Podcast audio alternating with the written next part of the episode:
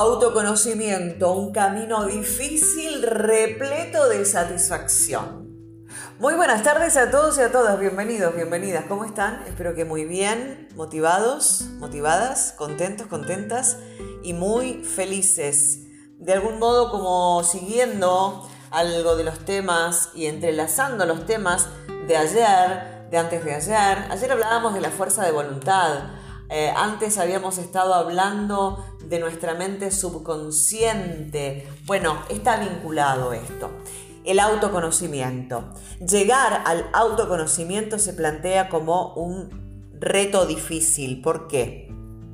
Porque generalmente queremos acceder al autoconocimiento a partir de un momento de quiebre eh, en nuestra vida. Y esto es difícil porque ingresamos al autoconocimiento desde un espacio difícil de nuestra existencia. Sin embargo, la satisfacción de lograrlo justifica la dureza del camino, se los prometo. Aprendemos en esta oportunidad, en este programa de hoy, a conocernos a nosotros mismos. Resulta que el autoconocimiento es el sostén, es la puerta que nos abre el camino a la autorrealización. Ese es el proceso reflexivo a través del cual nos conocemos a nosotros mismos a lo largo del tiempo y que además nos permite ser conscientes de nuestro potencial, de nuestro abanico inherente de defectos, de virtudes y de todas las cualidades presentes en cada uno de estos dos extremos, porque somos defectos y virtudes en la misma proporción. Ahora, ¿para qué sirve realmente conocerse a sí mismo? Conocerse a uno mismo es el punto de partida para tomar decisiones encaminadas a mejorar nuestro bienestar y para poder superarnos día a día.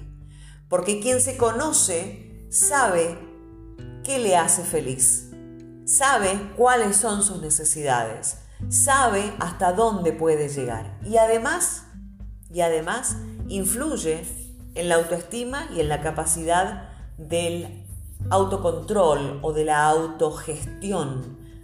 Todos, todas disciplinas, todas dimensiones, mejor dicho, del desarrollo personal el autoconocimiento influye además en el conocimiento de los propios derechos, de los deberes, de la responsabilidad. Por lo tanto, nos pone en un lugar de poder personal. De alguna forma, cuando nosotros nos hacemos conscientes y conocemos cuáles son nuestros derechos, nuestros deberes y nuestras responsabilidades, nos estamos proporcionando una visión más amplia y más sincera de nosotros mismos. Y esto implica una oportunidad para reforzar el amor propio, si estuviera debilitado. Yo creo que sí, porque lo cierto es que todos creemos conocernos y en realidad no nos conocemos nada. Lo que conocemos de nosotros y que muchas veces defendemos con mucha fuerza es simplemente nuestro subconsciente, simplemente nuestro ego, nuestra máscara. Ahora bien, uno de los aspectos más importantes es conocerse, ¿no? Porque esto implica una eh, mayor conciencia, ¿no? Una mayor conciencia de los sentimientos, de los pensamientos, de las acciones. De alguna forma, esto influye en tener presente las consecuencias de nuestros actos.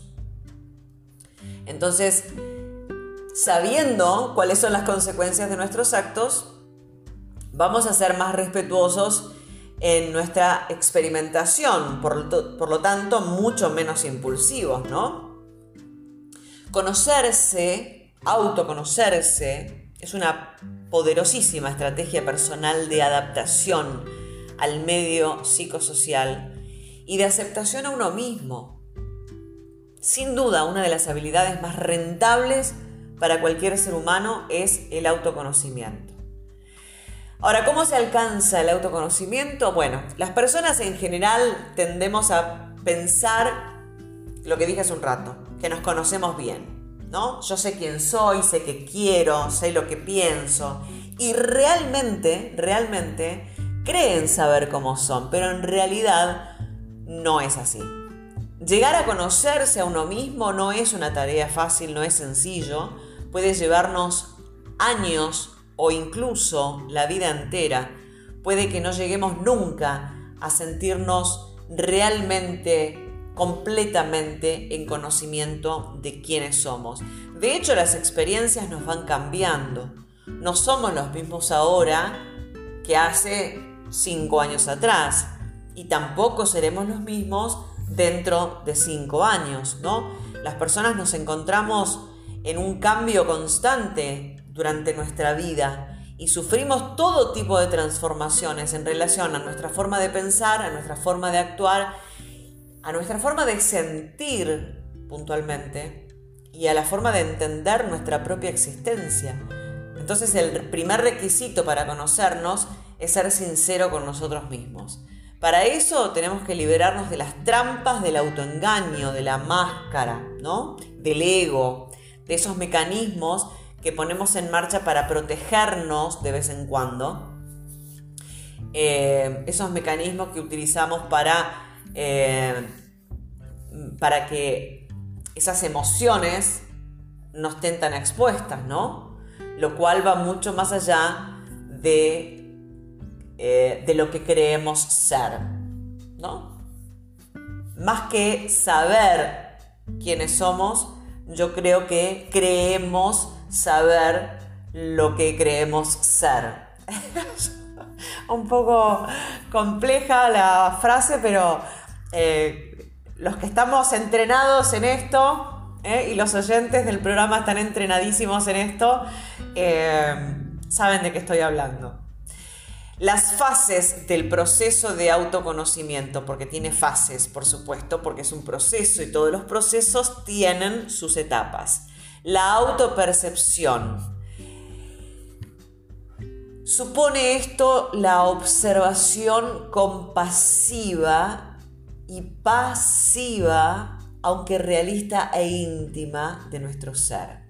La autoobservación se trata de analizar nuestras acciones, nuestras actuaciones, nuestros comportamientos, con el objetivo de entender el porqué de nuestra conducta. La memoria autobiográfica se trata de revisar el conjunto de recuerdos y experiencias vividas a lo largo de nuestra línea de vida. De esta forma va a ser mucho más fácil recordar qué nos ha sucedido en el pasado o en algún momento determinado o en algún lugar específico. La autoestima, esta fase corresponde con la revisión del amor propio, con cómo nos valoramos y cómo nos despreciamos también muchas veces. De alguna forma conocernos nos ofrece un mapa sobre cuánto nos queremos a nosotros mismos, el cual nos indica también si es necesario bueno, poner un poquito más de amor, ¿no? Invertir más amor en nosotros mismos. El autoconcepto es el conjunto de características que configuran la imagen de uno mismo.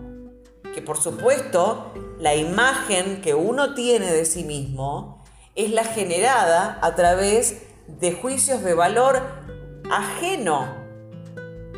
Por eso hablaba mucho de la importancia del autoconocimiento y lo relacionaba esto con los temas abordados eh, en los audios anteriores, ¿no? Eh, la fuerza de voluntad o, discutir o, cuestionar nuestros subconsciente, ¿no? Nuestras ideas, nuestras creencias limitantes. Porque nosotros creemos ser lo que nos han dicho que somos o que deberíamos ser. Esto es importantísimo. El autoconcepto.